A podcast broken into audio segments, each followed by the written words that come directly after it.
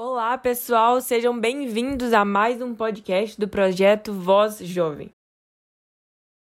Que tem 26 anos, é professora de inglês e a vereadora mais votada e mais jovem de Divinópolis, Minas Gerais. Esse é mais um episódio do projeto que, na verdade, começou no Instagram. O áudio que você vai escutar aqui agora é, na verdade, a transmissão que eu fiz ao vivo lá no meu perfil, que é @thaismbrito Caso você queira ver a live com o vídeo, corre para lá. Caso contrário, fique por aqui porque a gente já vai começar.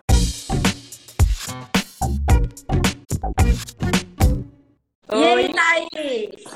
Boa noite, tudo bom? Tudo bem? Tudo jóia, e você? Tudo jóia, graças a Deus. Boa noite, obrigada pelo convite. É um prazer estar aqui com você. Eu que agradeço a disponibilidade. É, a gente teve um erro aí na primeira marcação. Acontece, estou muito feliz com Tudo essa bem. participação. É, primeira mineira que está aqui participando, também sou de BH. Ah, você é de BH, que legal! Sou de BH, mas eu tô morando em Portugal atualmente. Entendi. Então, tô aqui, mas tô, sou de BH, nasci, cresci lá. E é uma honra ter a primeira mulher mineira participando do projeto.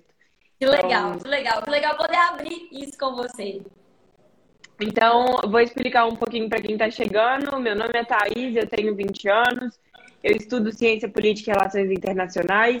É, o Voz Jovem é o meu terceiro projeto. Eu já criei o meu futuro vereador, onde eu apresentava os candidatos a vereador da cidade de Belo Horizonte na eleição de 2020 para o pessoal aqui, para facilitar a escolha né, na hora de votar, para a gente votar com mais responsabilidade. O segundo, que tá. Quem se a gente tivesse um projeto assim aqui em Divinópolis para ter me apresentado. Olha, está aberto aí das próximas eleições, vamos criar. Sim. O segundo é, foi o Fiscalizando Meu Vereador, que está até hoje, é, parceria minha e da Laura Costa. A gente fiscaliza os vereadores na Câmara, a gente faz uma entrevista uma vez por mês com o vereador que o pessoal aqui do Instagram escolhe. E agora o Voz Jovem, é, eu percebi que os jovens estavam muito apáticos, né? Tem sempre esse problema com a política, ninguém quer participar, ninguém quer fazer nada, todo mundo reclama. E a gente precisa fazer alguma coisa, a gente precisa colocar a mão na massa, dar a nossa cara a tapa para lutar por um país melhor, mais digno, né? A gente está precisando. E Sim. foi assim que surgiu o Voz Jovem e eu trago pessoas jovens para inspirar é, as outras para a gente conseguir cada vez mais formar uma juventude que, que tenha interesse, que tenha vontade de participar. E é Sim, por isso legal. que eu já te faço a pergunta. A primeira pergunta é como que começou a sua trajetória política e por quê? Então, Thaís, eu sempre participei de grupos de voluntariado, de grupos de ação jovem. Só que aí o que, que aconteceu? Chegou um momento em que eu percebi que eu tinha uma limitação pro tanto que eu conseguia fazer. E eu comecei a perceber que eu queria algumas mudanças e que meu coração desejava eu via essa necessidade que eu nunca conseguiria fazer fora do poder público, que eu nunca conseguiria fazer pelo voluntariado. Que há uma limitação para quem não está no poder público. E aí, qual foi o momento? Foi o momento de eu conversar com amigos, receber muito apoio, receber essa sugestão, porque eu também acho, acho importante falar isso, que querer entrar para a política não é um desejo individual, é um desejo de grupo. É, muita gente fala, ah, eu quero ser tal coisa. Você já combinou com o eleitorado? Você já perguntou para as pessoas se elas querem que você seja? Então, eu acho legal a gente lembrar que as pessoas têm que te querer lá. E isso começou a acontecer, claro que de forma pequena, expressiva. Depois que a gente tem um grupo de apoio aí, a gente parte para convencer outras pessoas de que a gente vale a pena, né? Mas foram amigos próximos que inicialmente falaram: Lohana, a gente quer você como representante. Divinópolis nunca teve alguém jovem na Câmara, então tudo a ver com a voz jovem, né? É, e as nossas demandas nunca foram levadas a sério. E a gente quer você lá. E aí eu falei, cara, será? Nossa, eu que toda. Sempre gostei muito de política. É, tô vendo que o Marcinho Racuna entrou aqui, ele é de Itaúna. Eu tenho família em Itaúna, amo demais Itaúna. E lá, quando eu morava lá, eu era super envolvida também. Meio que como voluntária, meio que como bisbilhoteira, alguém que adora opinar. E, e, isso me formou, sabe? Eu também tenho a sorte de ter uma família que sempre discutiu política. Eu nunca vivi nesse universo de, ah, política e religião não se discute. Na minha família tudo se discute. Então é um ambiente de muito privilégio poder falar sobre política na mesa de jantar, na sala, e isso ajudou a me formar. Bacana. E eu também sei que você é professora de inglês. é, em algum momento da sua trajetória política isso também te fortaleceu, te incentivou mais a entrar na política? Quem me fortaleceu, me incentivou? Não ouvi, desculpa. A sua, a sua profissão como professora de inglês também. Ah, sim. É, a educação não tem como você trabalhar com educação, não tem como você estar em sala de aula e não ser transformado, né? O professor, ele é agente, mas ele também sofre a ação pelo dia a dia no trabalho, pelo dia a dia com os alunos. Eu sou professora da rede privada. Então, o que eu vejo diariamente é um ambiente de muito privilégio. De privilégio, de, de, de, de tudo muito tranquilo para as crianças, né? E aí, o que, que acontece? Eu visitava escolas da educação municipal e percebia que a realidade não era essa. Hoje eu vejo que as da rede estadual também a realidade é bem complicada. E tudo isso foi me motivando, porque não faz sentido que os meus meninos na rede privada tenham um monte de coisa que os meninos da rede municipal e da rede estadual não têm. Então, tudo isso foi, com o tempo, assim, me motivando a querer trabalhar e, assim, como vereadora, a colocar a educação como prioridade. Oh, Marcinho, sua trajetória é marcante, acho que ainda mais. Você é vocacional, chega uma hora não tem jeito. Ah, Marcinho, você é ótimo. Marcinho, ele, é, ele é ótimo, adoro ele. e uma, você falou aí que a sua, os seus amigos mais próximos começaram é, a te incentivar a entrar, pedir né, pelas reivindicações jovens. O que são essas vontades? O que, que não era atendido e que agora é?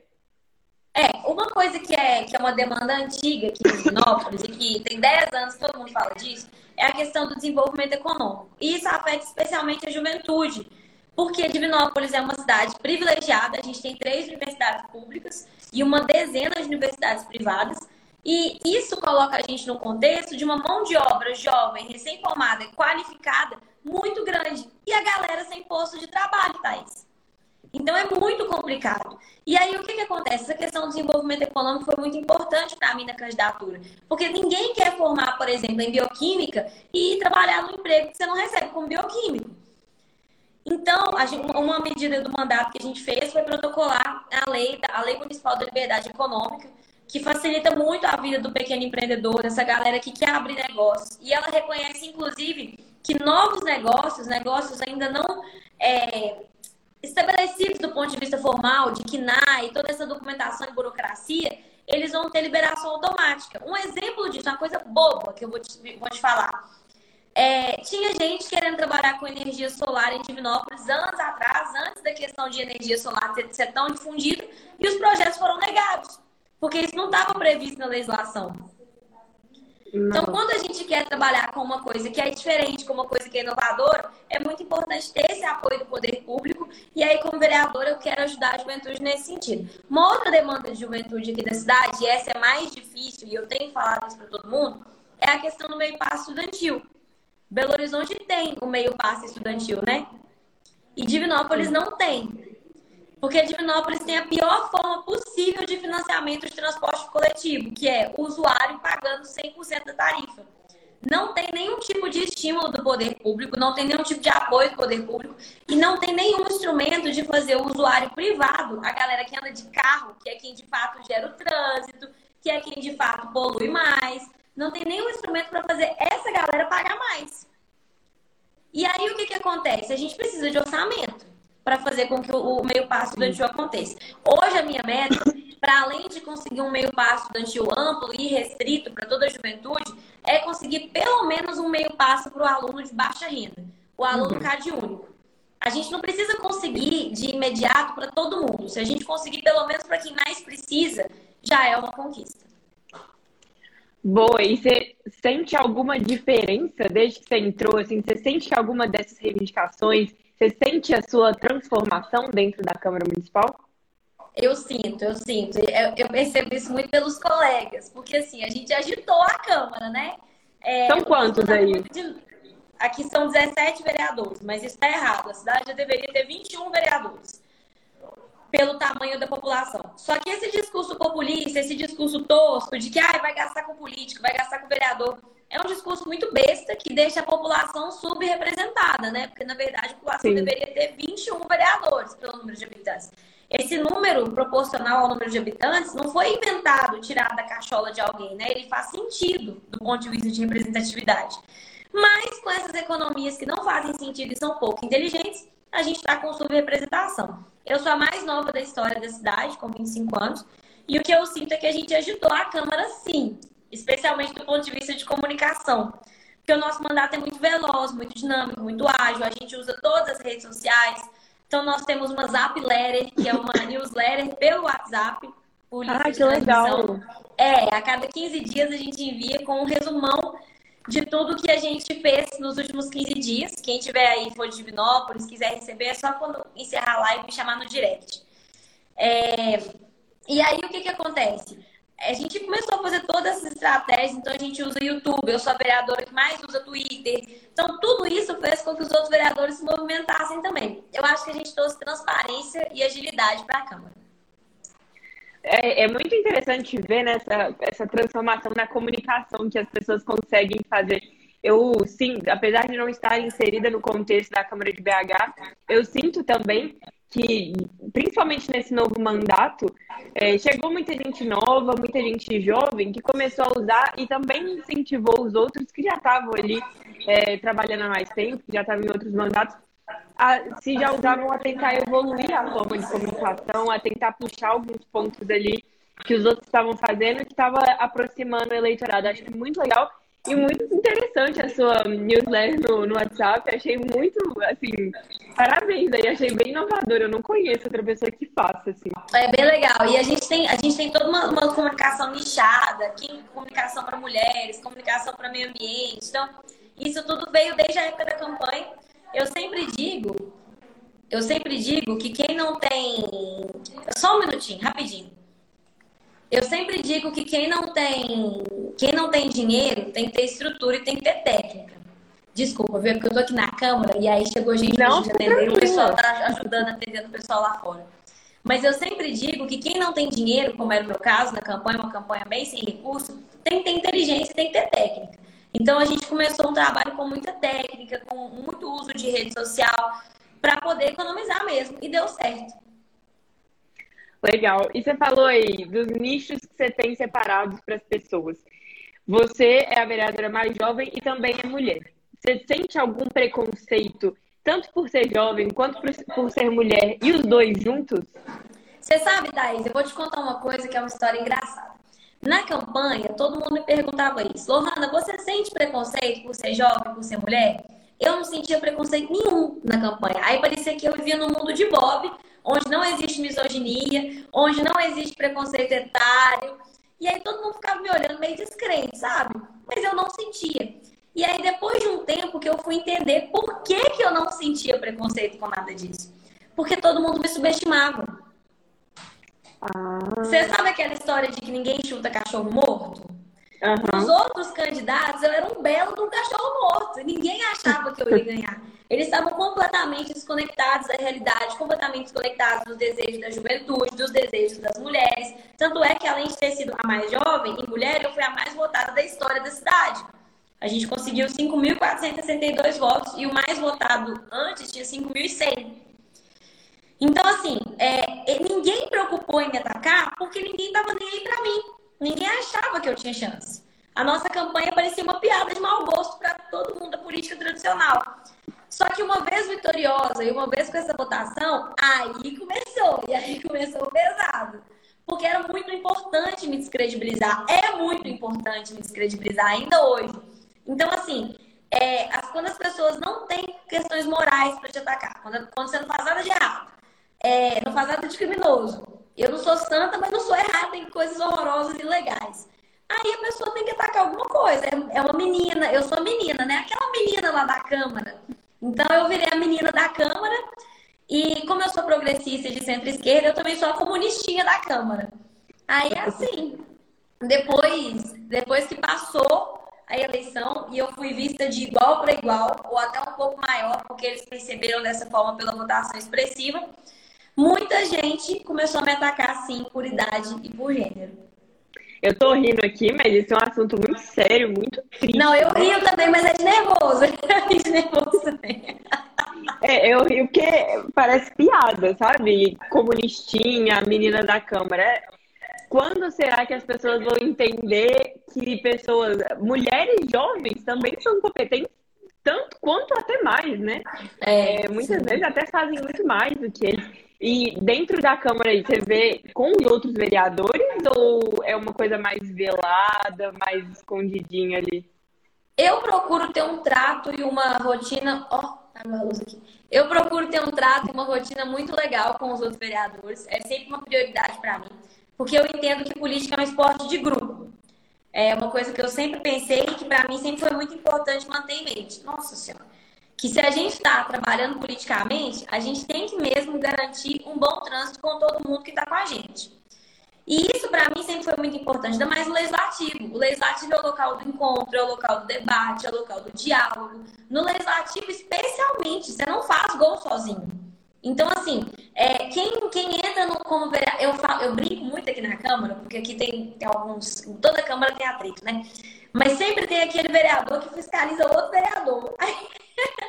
e eu sempre fico assim, gente, eu tô aqui para fiscalizar um prefeito. Eu não tô aqui para fiscalizar vereador.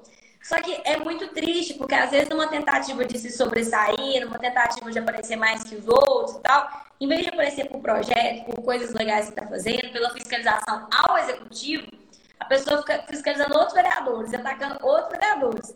Eu não faço isso. É, eu discordo de muitas coisas que outros vereadores aqui fazem, mas eu procuro silenciar. Quando eu me pronuncio de forma contrária a qualquer um deles, é sobre o projeto, tem motivo, é em plenário. Agora, eu não fico atacando nenhum outro vereador e isso faz com que eles não me ataquem. No geral, eu tenho um trânsito muito bom. Tem dois aqui que, que tem mais confusão, mas eu deixo, eu ignoro completamente. E, e isso tem começado a dar resultado. Porque também você vai ficar batendo em quem nunca te responde, né? Exatamente. É, e, você acha que isso é pela ideologia ou é por você ser a Lohana? Acho que é as duas coisas. É, eu acho que é um pouco das duas coisas, que quem está assistindo até comenta o que, que acha, mas assim, eu acho que são as duas coisas, porque é, ser a Lohana incomoda, porque a Lohana teve muito voto, a Lohana acessa um público que é muito difícil para muitos deles acessarem. É, a Lohana fez uma campanha que não teve muito dinheiro e conseguiu esse resultado todo. Então, assim, eu sei que isso incomoda, mas a ideologia também incomoda, porque assim Divinópolis, como você é mineira de BH, você sabe disso, Divinópolis, como quase todas as cidades do Sudeste, deu vitória expressiva ao presidente Bolsonaro. Então, é uma cidade que escolheu a direita em 2018, né? Seja por ideologia, seja por antipetismo, é, foi um caminho que a cidade escolheu. Se ele não fosse maioria aqui, ele não teria tido a votação que teve. É uma cidade que deu 80% dos votos para o governador Romeu Zema. Então, assim, o contexto está muito claro e está muito posto. Apesar de a gente observar uma mudança, o rumo lá vai mudando, graças a Deus, é, a, a coisa ainda está bem colocada. Então, assim, a ideologia também motiva alguns desses ataques, sim. Mas eu também não, eu não levo essa questão de esquerda também para tudo que acontece. Porque o buraco na rua não é de direita, não é esquerda. Então, assim, a porta de árvore não é de direita, não é esquerda. O meu projeto, eu falo de projeto de liberdade econômica e eu sou de esquerda. Eu protocolei meu projeto de liberdade econômica. Então, assim, é, eu lembro que eu sou de esquerda nos momentos decisivos, os momentos de combate à desigualdade, os momentos de falar sobre redução de injustiças, os, os momentos de falar sobre a importância do pobre estar dentro do orçamento que vai entrar agora para ser discutido a partir do meio do ano. Nesses momentos em que é definitivo lembrar que eu tenho lado, eu lembro. E aí eu acho que isso causa ataque sim.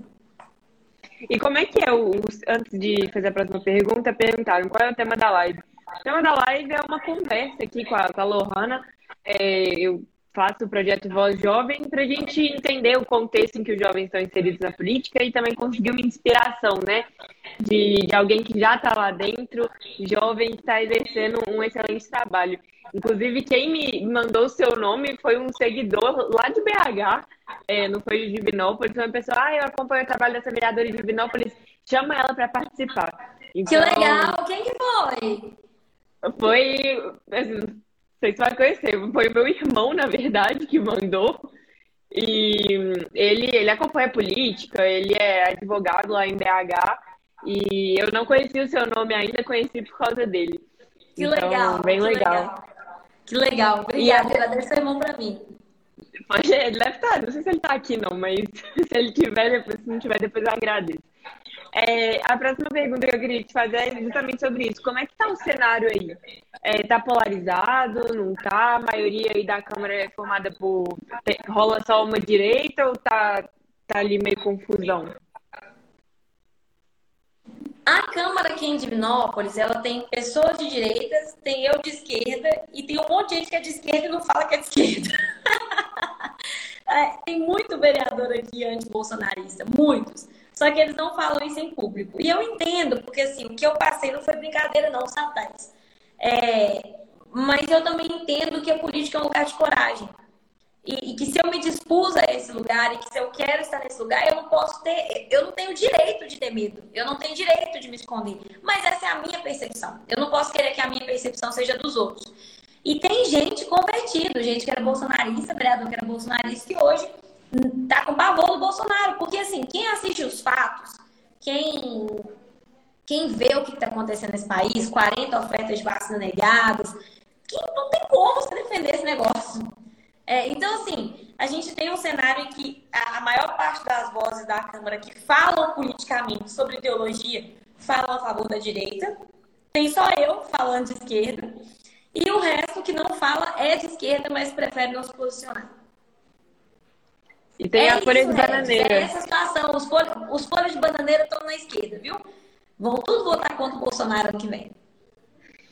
É, é, muito interessante ver que eu falo, comento às vezes assim, eu tento é, não trazer muita opinião para as coisas que eu posto, porque eu gosto mais dessa coisa informativa, educação.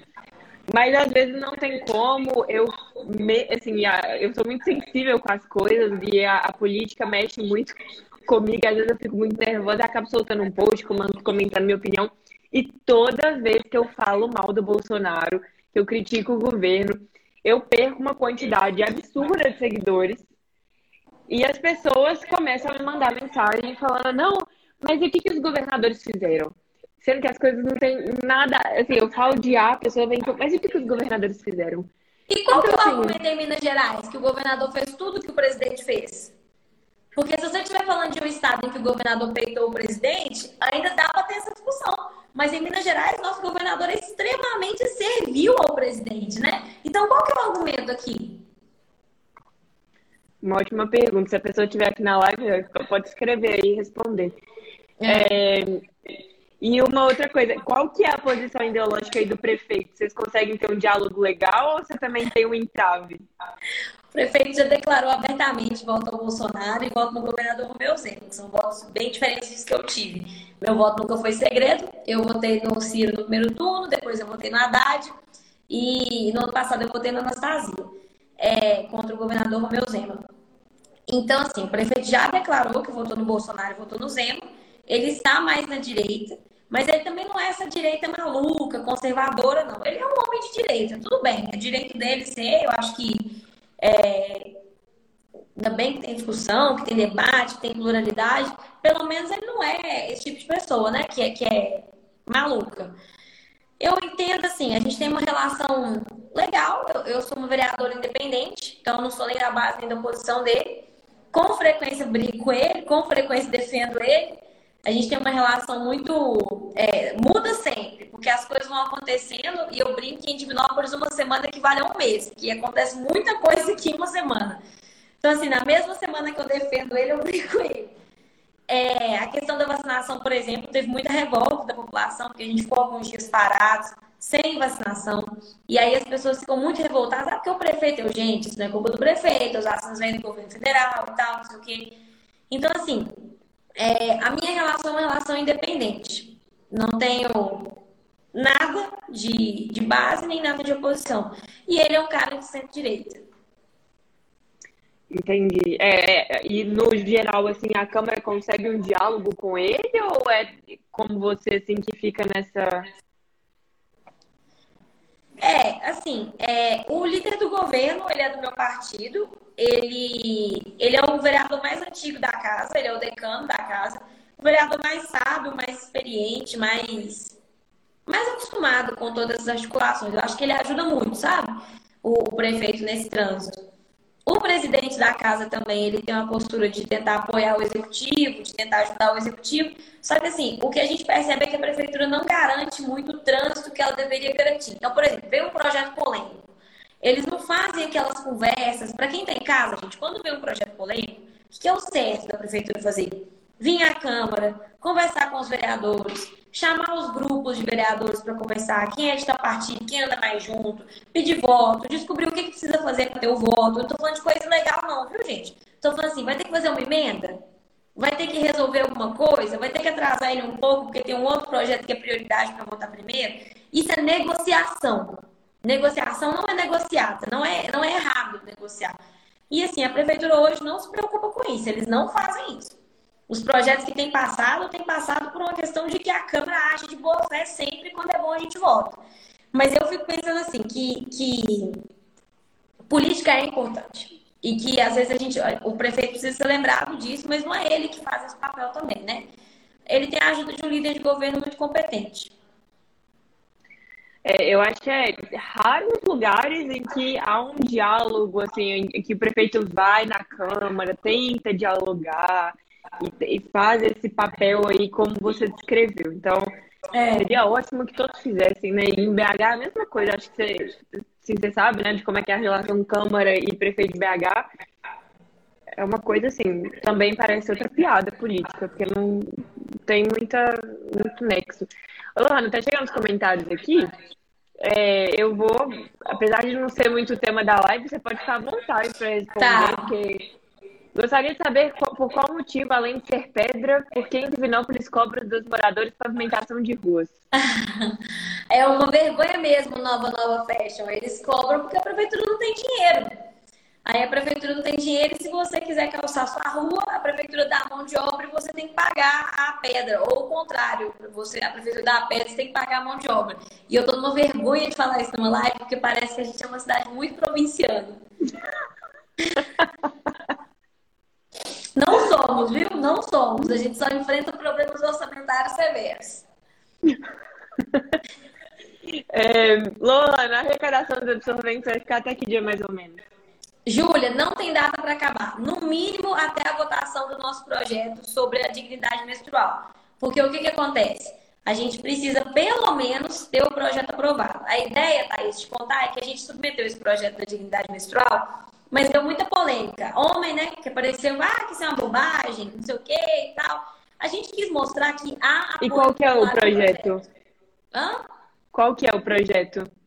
É um projeto que autoriza o prefeito a distribuir e até a mudar algumas rubricas, mudar alguns valores lá da prefeitura, da Secretaria de Saúde, para distribuir o para distribuir absorvente para a população carente, para a população uhum. cadastrada no CRAS, para a população do CAD único, de Bolsa Família.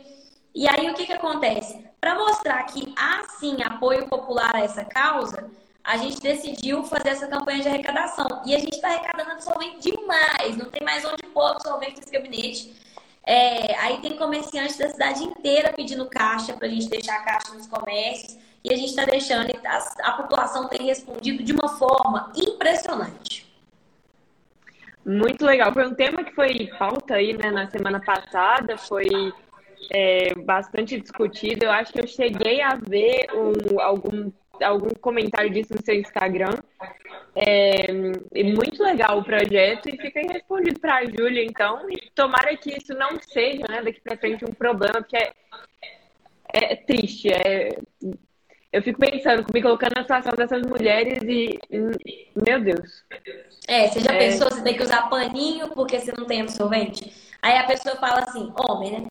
Mas é seis reais um pacote de absorvente num contexto em que as pessoas não estão conseguindo comprar arroz, em que as pessoas não estão conseguindo comprar feijão. Aí vai comprar arroz, feijão ou vai comprar absorvente?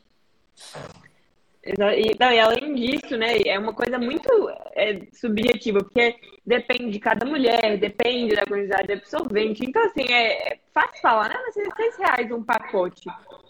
Então, pede para as pessoas darem o pacote para as mulheres que realmente precisam, para a gente tentar mudar a situação, porque é muito complicado. Sim. Estou vendo a é. que vai tentar movimentar bastante o grupo. Vai lá, Júlia, muito obrigada. Te agradeço demais da conta. Aí eu quero muito... ver algum vereador votar contra esse projeto.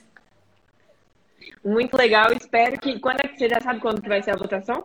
Está tramitando na casa, ele está nas comissões. Só que a gente teve alguns vereadores membros de comissão com Covid então atrasou bastante a tramitação dos projetos, sabe? Entendi. E agora perguntando aqui sobre. É fácil falar, mas quem sofre com as cólicas somos nós, não é verdade? É, e uma, agora sobre vacinação, como é que tá aí em Divinópolis? Então, é, a vacinação em Divinópolis está seguindo bem o Plano Nacional de Imunização. A gente fez algumas mudanças por conta de decisões da gestão que eu achei corretas. Então, por exemplo, a gente incluiu os professores a partir de sobras de comorbidade, a partir de outros tipos de sobra. Divinópolis foi a primeira cidade do estado a vacinar professores. Então, isso foi muito legal. Eu, inclusive, fui vacinada. E estou muito feliz, estou muito assim, grata mesmo, sabe? É uma sensação de gratidão muito grande. E para isso ficar melhor, eu acho que só quando todo mundo tiver essa sensação, que é bom demais. Você nem reclama de ficar cansado no outro dia, porque dá uma canseirinha, de ficar com dor no braço, que vale muito a pena. E a gente tem enfrentado alguns problemas em relação à comunicação da prefeitura, que eu sou muito crítica. É, a comunicação da prefeitura é sofrível, é terrível. Eles não se comunicam direito com a imprensa. Eles estão querendo, estão achando que divulgação de informação de interesse público é só por rede social. Eu entendo que nós temos uma restrição orçamentária, mas eu também entendo que não é plausível que pessoas mais carentes deixem de se vacinar porque não têm acesso à informação. É, então, assim, aqui no gabinete é gente o dia inteiro, o dia inteiro, Thaís, pedindo para cadastrar na vacinação, porque a gente que não sabe usar computador, é gente que não sabe, às vezes a pessoa até sabe usar o computador, mas ela não sabe entrar no Instagram, acessar o site da prefeitura, achar o link, anexar documento, fazer não sei o quê, nem tem que anexar documento, né? mas assim, ver o documento que tem que levar. Então é complicado, para muita gente é muito complicado, e não é todo mundo que tem filho dentro de casa para ajudar. Então, assim, é, eu, eu sinto falta de carro de som passando nas periferias, falando sobre os documentos necessários. Eu sinto falta de cartazes afixados nos ônibus, falando sobre os documentos. Eu sinto falta desse tipo de coisa, sabe? Só que isso gasta dinheiro e tudo na Prefeitura alega que não tem recurso. Mas a Prefeitura também tem feito muitas parcerias público-privadas e eu duvido que algum jornal da cidade se negaria a fazer um preço bem legal para fazer uma informação, para publicar uma informação sobre um assunto tão relevante para a cidade. Então, assim, eu acho que a vacinação está indo bem, porém, para ela ser melhor, a gente vai precisar investir em comunicação. É, eu vi aqui muita gente falando né, sobre essa coisa das ruas também, principalmente, é, do orçamento, que a prefeitura sempre alega, como você disse, que não tem dinheiro. E como é, qual que é a realidade? A realidade é que a prefeitura não tem dinheiro mesmo. É, e aí, o que, que acontece? Esse, esse cenário de que a prefeitura não tem dinheiro ele acontece por dois motivos. Quais são os principais impostos que o município recebe? Né? O ISS, QN e o IPTU. Um depende de abertura de empresas e o outro depende da planta do IPTU estar tá atualizado. Divinópolis tem perdido empresas há muitos anos, sabe, Thais? A gente está numa situação orçamentária de perda de recursos, de perda de investimento há muitos anos. Isso para além de pandemia. E eu sempre digo isso porque é importante ressaltar que não foi a pandemia que faliu Divinópolis, não. A cidade está em, tá em decadência econômica há bons anos. Por quê? Por causa de uma legislação engessada, o código de obras do município, que permite início de construções e tal, muito complexo. A gente, inclusive, votou o novo código de algumas atualizações no código de obras esse ano, foi muito bom, muito importante. A nossa legislação ambiental não ajuda nem o meio ambiente, nem o empreendedor, não ajuda ninguém. É, então, assim, isso atrapalha muito, sabe, o crescimento da cidade. É porque se fosse uma legislação muito restritiva do ponto de vista ambiental, pelo menos a gente podia falar assim, ah, mas é porque a gente prioriza proteger o meio ambiente.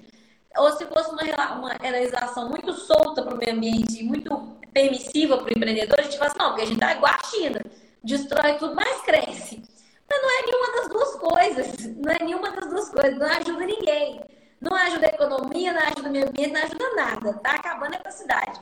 Então, a gente está, inclusive, com uma comissão junto com a AB, ajudando a criar as novas legislações municipais de meio ambiente. E então, isso fez com que o nosso ISSQN fosse lá para baixo. Então, a gente não tem arrecadação de, de, de, empresa suficiente. E a nossa planta do IPTU aqui na cidade? Isso tem uma curiosidade. Todas as construções de 20 anos para trás pagam um valor ridiculamente baixo. E todas as construções de 20 anos para frente, a partir de 2000, dos anos 2000, estão pagando o valor certo. Então, é preciso fazer, pensar em como fazer. Eu não sei como é que a gente vai fazer, se a gente vai isentar, por exemplo, é, gente que trabalha com evento, as pessoas foram principalmente prejudicadas com a pandemia. Isso aí vai ser com os técnicos da prefeitura. Mas a planta de PTU da cidade também está extremamente desatualizada. E isso faz com que a gente perca muito recurso. Aí não tem como calçar rua, não tem como fazer por saúde, não tem como fazer CMEI, não tem como fazer nada disso. Além disso, eu ainda acrescentaria uma coisa: a cidade é muito ruim em captar recursos. A cidade perde emenda de deputado por causa de prazo, por causa de projeto. A cidade não se inscreve em programas como o ICMS Cultural, que a gente começou a se inscrever só tem dois anos, e que traz dinheiro da cultura para o município. É, historicamente, Divinópolis é muito ruim para receber, para captar recursos. E eu espero que isso melhore a partir dessa gestão, porque eles colocaram uma galera jovem, uma galera mais, mais motivada mesmo nesse sentido. Legal. Voltando aí para a composição é, da, da Câmara, você é a vereadora mais jovem, né, que está agora nesse mandato. Sou. E, e, tem mais gente jovem também, até os 30 por aí, ou você é a única? Eu sou a mais jovem, eu sou a única com menos de 30 anos. Acho que os outros têm e... tudo 35, 36 para cima. Acho que até 40 para cima. E é questão de mulher. Quantas mulheres foram eleitas em 2020? Duas. Só eu e a vereadora Ana Paula. E é engraçado porque tem 30 anos que isso não acontece. Tem 30 anos que não tem duas vereadoras mulheres na casa. Sempre tem uma só. E houve algumas gestões em que não teve nenhuma. É, então, há 30 anos atrás, nós tivemos duas vereadoras juntas, numa época em que não era pecado ser de esquerda, uma era de esquerda, a outra era de direita e tal, tinha boas discussões. E aí hoje virou pecado, né? Aí passaram muitos anos só com uma vereadora, onde você tá rindo de mim. É, ou, uma vereadora, ou uma vereadora. E agora tem eu e a vereadora Ana Paula, que também é do Renova, então sou apaixonada com ela. Ela não tem muito essas questões ideológicas, ela é uma líder comunitária. É, ela, ela é super envolvida com a comunidade e tal, só que ela, ela não entra muito nessas questões.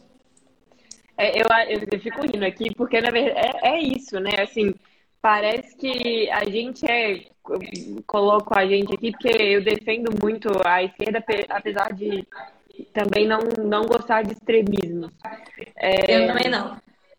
Não, não gosto e acho que, enfim, é um grande problema que precisa ser combatido aí. É, mas acho que a gente tem uma opinião contrária a, assim, ao conservadorismo, ao presidente. Parece que a gente está falando um absurdo completo. Que é uma coisa assim de outro mundo. Gente, que coisa horrível que elas estão falando. É, é mesmo. Parece que a gente é fico... é contra o Brasil, contra o empresário, contra o desenvolvimento econômico, contra tudo, contra todos, só atrás do nosso pão com mortadela e da nossa bolsa. É, eu fico assim, eu fico chocada mesmo com o quanto o discurso é, da extrema-direita atualmente consegue fazer efeito e formar robôs. É, até no sentido literal, tem muitos robôs também, né, que ajudam aí essa disseminação de informação, mas parece mesmo que são pessoas que estão ali reproduzindo igual papagaio discursos que não fazem o menor sentido, assim, é, enfim, né? A gente entra num assunto ideológico aqui, muito debatido agora. E a gente já está quase encerrando, faltam só uns 15 minutinhos, 15 minutinhos. E eu queria te fazer uma pergunta sobre isso. É, como é que você está enxergando o cenário agora das eleições? Você acha que vai ter uma terceira via viável? Você acha não, que vai ter polarizado? Eu não acho não. Você acha que vai? Não, acho que não. Claro, eu, eu, duvido, duvido demais. Tomara, né? Eu acho que é bom para democracia, mas eu acho que não. É, é porque eu fico pensando, quem que vai ser? O Danilo Gentili? É o Danilo, o Hulk, o Hulk, o Hulk ainda deve candidatar pelo meu partido, não sei, Danilo. Mas ele desistiu, não? Ah, eu não acredito que desistiu até o último dia da filiação. Você sabe que as últimas 24 horas de fechamento de chapa, de filiação, tudo pode acontecer, né? Tudo muda. É, mas assim, é, só um comentário sobre o que você falou antes, Thaís. Essa questão de como que as coisas estão polarizadas, de como que parece criminoso ter alguns posicionamentos, eu entendo que a gente, a gente desperdiçou uma oportunidade muito grande nos anos 2000, sabe? No início dos anos 2000, é, para além de elogiar o governo petista, que não é para isso que eu estou aqui, mas a gente precisa reconhecer que houve avanço em muitos aspectos. Só que eu ainda acho que a gente formou consumidores, né? A gente não formou cidadãos. Então, nós ignoramos discussões importantes Nós ignoramos discussões como as das reduções de jornada de trabalho, que são importantes, porque pessoas que trabalham 44 horas por semana não conseguem estudar, não conseguem ter acesso à cultura, não conseguem consumir arte, não conseguem refletir sobre outras coisas. Então, assim, nem para 40 horas essa discussão aconteceu de forma eficiente. Então, a gente está falando de 30 horas igual europeu, não. Mas eu acho que existem algumas discussões muito importantes que a gente não teve enquanto cidadão, sabe? Enquanto sociedade. É, e que poderiam ter fomentado um povo mais aberto ao debate, mais aberto ao respeito, mais aberto às discussões saudáveis, sabe? Hoje, hoje o brasileiro é uma máquina de trabalhar para pagar conta. É isso que a gente é. Isso não é cidadania. Então, assim, é, o que eu entendo é que nós desperdiçamos um momento de bonança econômica que eu não sei se a gente vai viver mais tão cedo por melhor e mais competente que seja o próximo presidente, a situação econômica do país está grotescamente diferente. E, e, isso trouxe consequências, porque assim, quando a gente tem pessoas que acham que ir para uma manifestação. Posso falar a palavra nessa live? Pode? Pode. Quando a gente acha que tem pessoas que, que, que pessoas que vão para uma manifestação são vagabundos, é, a gente tem um problema muito sério do entendimento de cidadania. E quando a gente acha que quem vai para uma manifestação de direita é fascista, tem fascista, claro, claro que tem. Tem vagabundo na manifestação de esquerda? Claro que tem. E o contrário também. Então, assim, é, é, é são só cidadãos, no geral, é só cidadão fazer o seu direito de ser cidadão, de manifestar. E eu acho que, assim, a gente precisava manifestar mais, porque a gente perde muito direito todo dia. Vai lá para a França, qualquer coisa que acontece, eles estão fazendo greve. Quando eu morava na Bélgica, toda semana tinha greve. Era greve do transporte público, era greve do metrô, greve do povo da alimentação da universidade. Tinha greve toda semana. Tem um site Sim. de calendário de greve, eu vou te mandar, depois você posta no Stories, é uma curiosidade povo. Tem um site de calendário de greve da França, com greve prevista até novembro. Sabe? É, eu, eu, eu fiquei lá, morei lá por um ano também, numa cidadezinha bem pequena, de 8 mil habitantes. Era toda semana. Quarta-feira, os estudantes do ensino médio lá, que era o que eu fazia, não tinha aula. Toda quarta-feira tinha greve do, dos trens. Toda quarta-feira. Aqui em Portugal, hoje, teve greve também também teve greve do, dos comboios, dos trens daqui, né? Então. Vai ver se é... o povo aí perde direito, se a vida piora. Não piora, não, porque eles não aceitam, porque eles participam. Agora, para isso, você tem que ter como viver, você tem que ter como respirar. Se você só fica trabalhando para pagar a conta, e se você gasta três horas por dia no transporte público, e se a vida é cruel, e se você custa pagar um arroz com bife e um prato de feijão, não tem como, não tem espaço para isso. Na verdade, fazer isso aqui que a gente está fazendo é um lugar de privilégio. Sentar e discutir política, sentar e discutir sociedade. No início da live eu falei que a minha família sempre me expôs a esse tipo de conversa. Meu primo do está aqui assistindo a live, que é, é meu mentor, a gente brinca internamente, é o Walter Júnior. Isso é um lugar de privilégio. Quantas pessoas podem fazer isso? Então, eu acho que a gente precisa fortalecer a cidadania, fortalecer os conselhos, fortalecer as presidências de bairro, tudo isso é muito importante para que a gente tenha essas discussões e as pessoas parem de achar que manifestação é coisa de vagabundo e a gente volte a reconstruir esse país. Eu acho que não vai haver uma terceira via. Eu acho que o segundo turno está pronto, é Bolsonaro versus Lula, a não ser que alguma coisa muito maluca aconteça. É, nesse cenário brasileiro eu já não duvido de mais nada. Então, eu espero que alguma coisa muito maluca aconteça para a gente poder ter uma terceira saída ali e parar com essa polarização que está mais tóxica do que tem. Na minha opinião, existe a, existe a polarização que faz bem, que pluraliza, é, traz pluralidade ao debate, tudo, mas essa polarização já está, igual a Jennifer falou aí, ó. Esses dias postei sobre a Copa América no Brasil, meu primo que gosta de Bolsonaro quase me matou no WhatsApp. Não sou petista nem bolsonarista, não concordo com os atos do presidente. E eu sinto muito isso, porque quando. É, não sei se você tem essa posição mas quando eu critico a esquerda, é, eu, eu escuto assim que eu sou extrema de um lado. E quando eu critico a direita, acontece a mesma coisa. Sim, então é muito. Que é, que é muito importante que a gente não coloque no mesmo balaio, só que em certas opostas, Lula e Bolsonaro.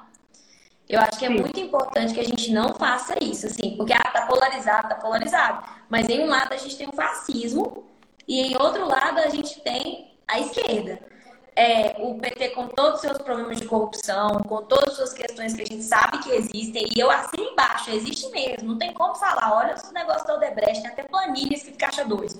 Então, assim, óbvio que tem tudo isso mesmo, assim. Mas é, eu gosto muito de uma frase do jornalista Reinaldo Azevedo, e ele é o jornalista que mais infernizou e fiscalizou o PT enquanto jornalista. Ele criou o termo Petralhas.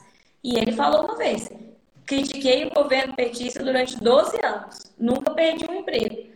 Critiquei o governo Bolsonaro durante dois anos, perdi três empregos. Então, assim, eu acho que a gente não pode comparar. É, lulismo e bolsonarismo não são faces opostas do mesmo grau de extremismo, não. Não, é... eu concordo e o que eu acho é que eu não sei qual seria o cenário, por exemplo, se o Lula fosse eleito.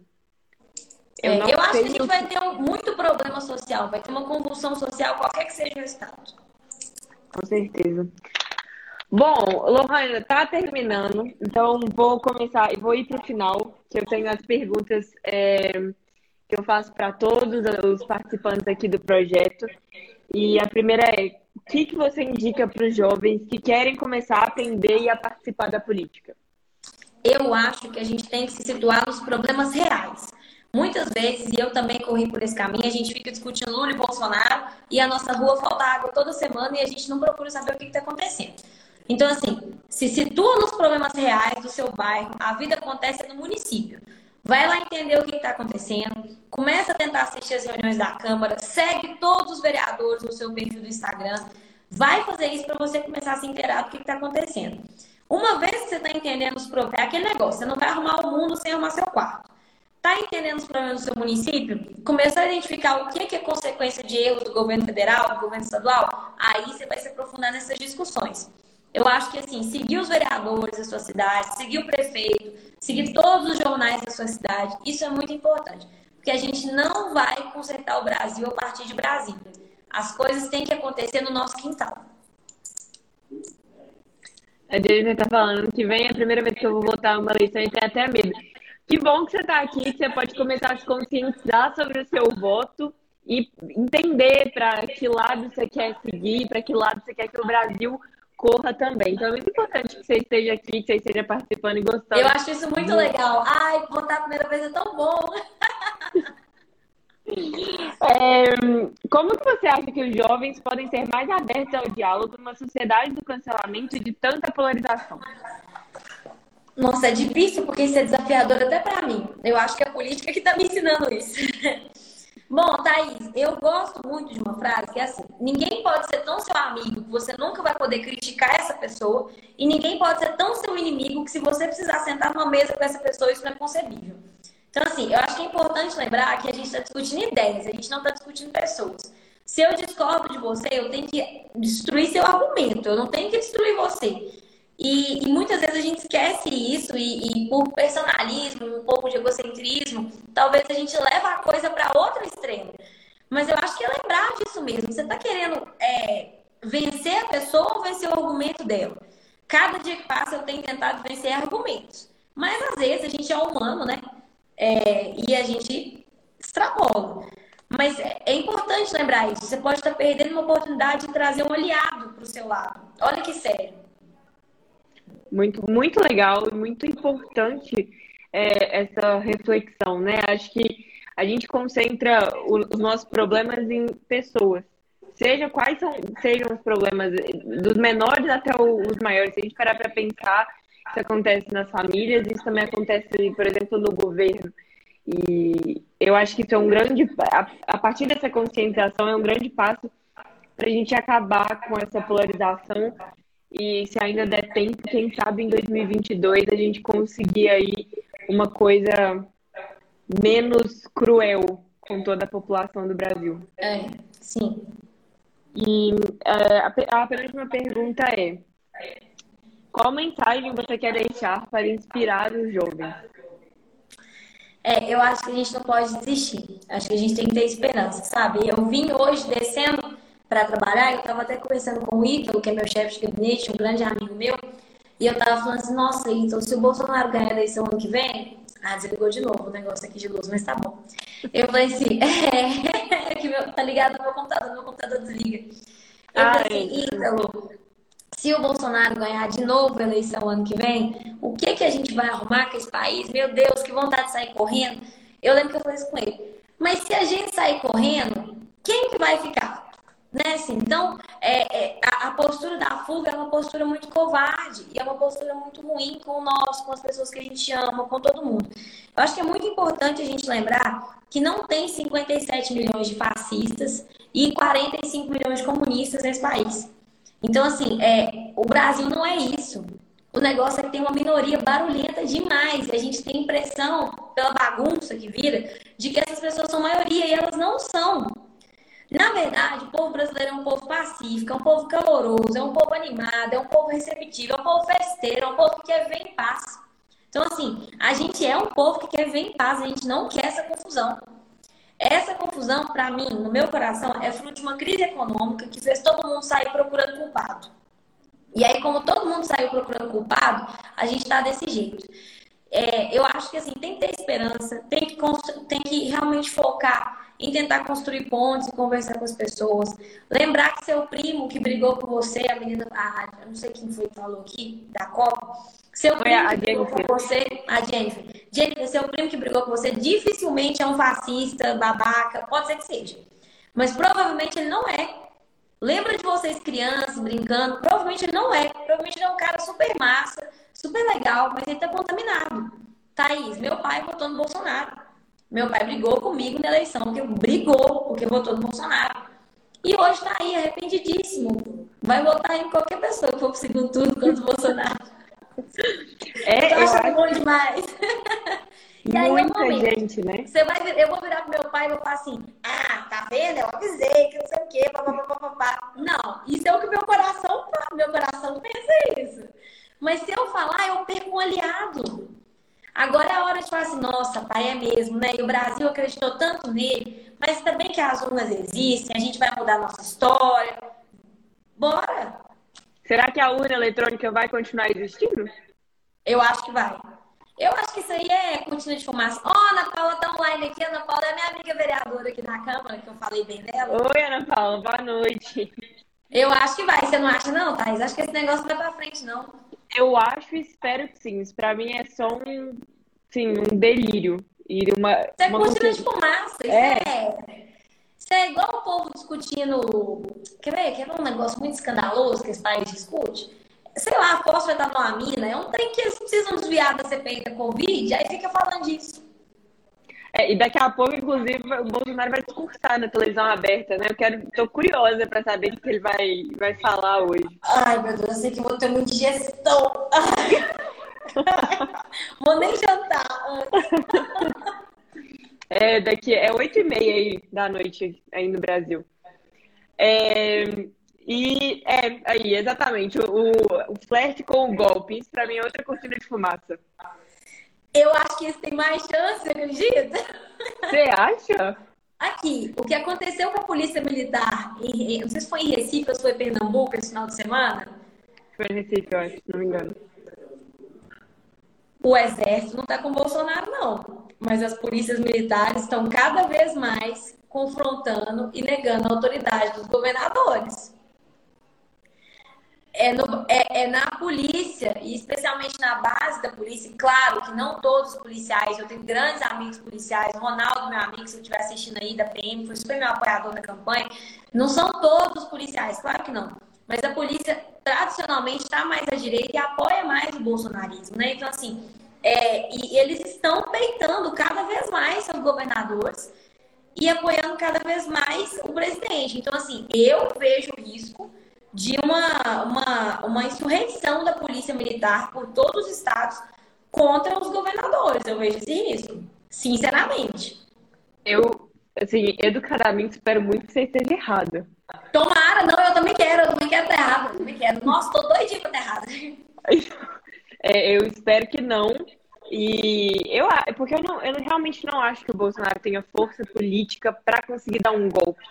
É, não, é força política ele não tem, não. Mas eu acho que, assim, gente armada o suficiente que apoia ele tem. Ah, meu Deus do céu. Oh, é, e esse país nunca teve tão armado. Nós estamos seis vezes mais armados. Isso é outro, outra polêmica aí, né? Que tem, tem que acabar logo e tem que desarmar essa população. Bom, para terminar, você pode indicar um livro que marcou a sua trajetória política para os jovens? Deixa eu pegar ele, peraí. Tá bom.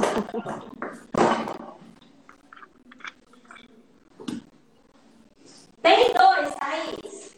Tá bom, pode ser. Aqui, ó. Ai, nossa senhora, meu gabinete é muito apertado, sabe? Vamos lá, pronto. Esse aqui, O Povo contra a Democracia. Então, por que nossa liberdade corre perigo e como salvá-la? Esse livro, ele é genial. E para mim, uma das coisas que eu mais gostei dele, eu queria achar onde que tá isso, porque eu rabisco os livros. Seria muito bom se eu achasse, mas eu também não enxergo direito, então acho que eu não vou achar. Mas o, no livro, ele fala sobre como que é definitivo para que líderes populistas autoritários vençam a eleição o fato de que aliados tendem a brigar. Então, por exemplo, enquanto a esquerda fica brigando, essa, esse povo maluco aí de extrema direita vence a eleição.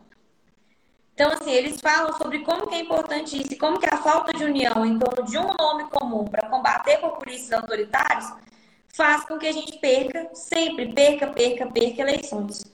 Quer ver? E aí ele tem três lições aqui, eu achei.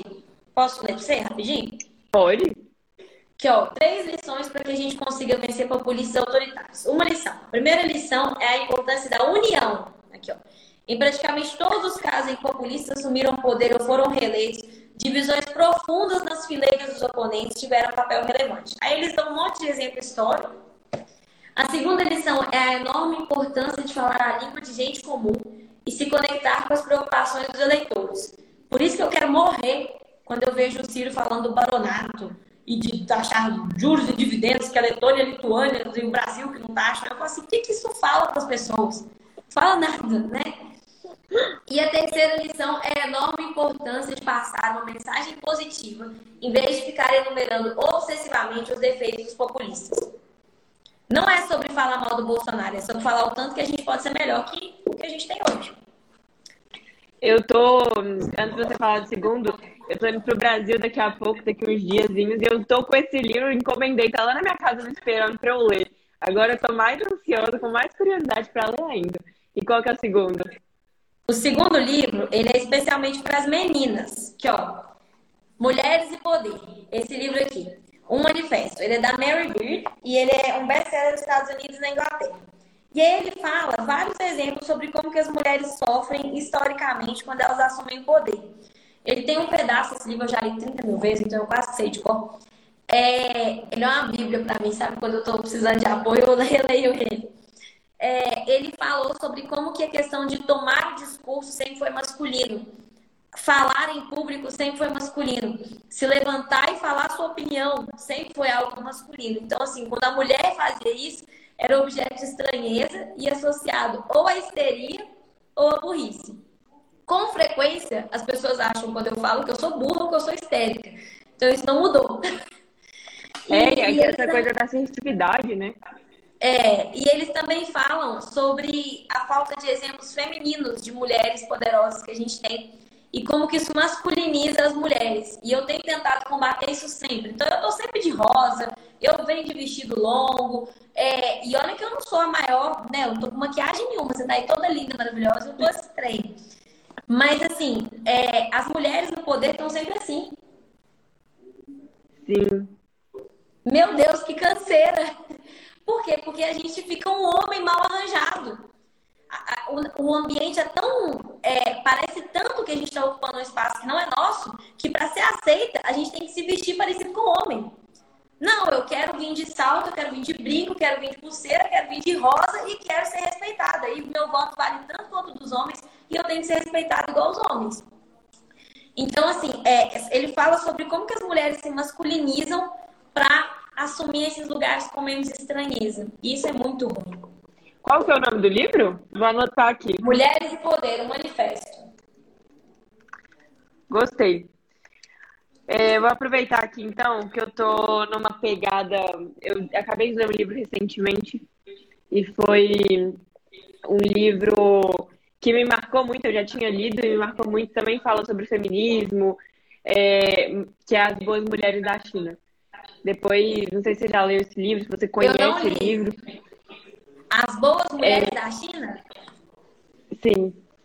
Ah, eu vou comprar é... agora. Eu é, livro, é, é bem... me recomenda livro, eu quero comprar na loja. É um livro bem pesado, sabe? Que conta a história de 15 mulheres é, que viveram na China do, do, na segunda metade do século XX durante a Revolução Cultural. E são histórias bastante, assim, muito pesadas e são histórias reais. Então, é bem, é bem legal. O livro me chocou. Eu li a primeira vez, eu tinha 16 anos. E não passou tanto tempo, né? Agora tenho 20, mas eu li de novo agora. Você é muito jovem. Ai, que saudade dos meus 20 anos. Nossa Senhora. Hoje, a gente estava andando na rua hoje, voltando de um bairro, e aí tava tocando uma música que tocava muito quando eu tinha meus 20 anos. Eu falei isso, você acredita que uma mulher na rua ouviu e falou assim, ah, não volta mais, né? Agora é só ladeira abaixo. Eu falei, é só ladeira abaixo. Aproveita. Mas ainda tá muito jovem. Não. Ladeira abaixo. Você travou pra mim. Tá me ouvindo? Tô, agora tô. Ó, oh, Leonardo, tá chato esse assunto de idade. Só os velhos achando chato. Eu também acho. Ai, mas tá bom. Bom, Lohana, muito obrigada. Adorei conversar com você, foi ótimo. Que bom. É, fica. Espero assim que todos os seus projetos, a coisa da dignidade menstrual aí em Divinópolis continue você consiga continuar inspirando as pessoas. Pode ter certeza que você inspira muitas mulheres, muitos jovens também. E espero que seu mandato continue um sucesso, que até então ele foi, né? Que legal. Então, muito Thaís. obrigada mesmo. Obrigada. O que eu mais quero mesmo, acho que assim, se, se eu sair da política depois desse mandato, se eu nunca. Porque eu sou novo, né? Tá, agora eu tô falando que eu sou novo. Tem muita coisa para fazer ainda, mas assim, acho que o que eu mais quero é mostrar para as meninas que esse lugar também é delas, sabe? É que uma menina de 20 anos possa olhar para mim e possa falar assim: caramba, se daqui quatro anos eu quiser candidatar, eu posso. E pode, e vai ganhar, e vai fazer sessão, tudo te engolir aqui. Então, eu Aí, tô falando, a Lua é inspiração até para mim, idoso. O Léo, ele ajudou tanto na campanha, ele colocou panfleto assim, é difícil para o comerciante, para o empresário assumir posição política, né? E ele fez isso. Ele assumiu, me defendeu, me apoiou, pediu um voto para mim, tendo um amigo candidato. Então foi muito especial, Léo. Te carrega no coração. Legal. Lohana, um beijo para você. Mais uma vez, obrigada. E até a próxima. Obrigada. Boa noite, sucesso e parabéns, viu? Tchau, Thaís. Obrigada. Tchau, tchau gente. Tchau. Obrigada.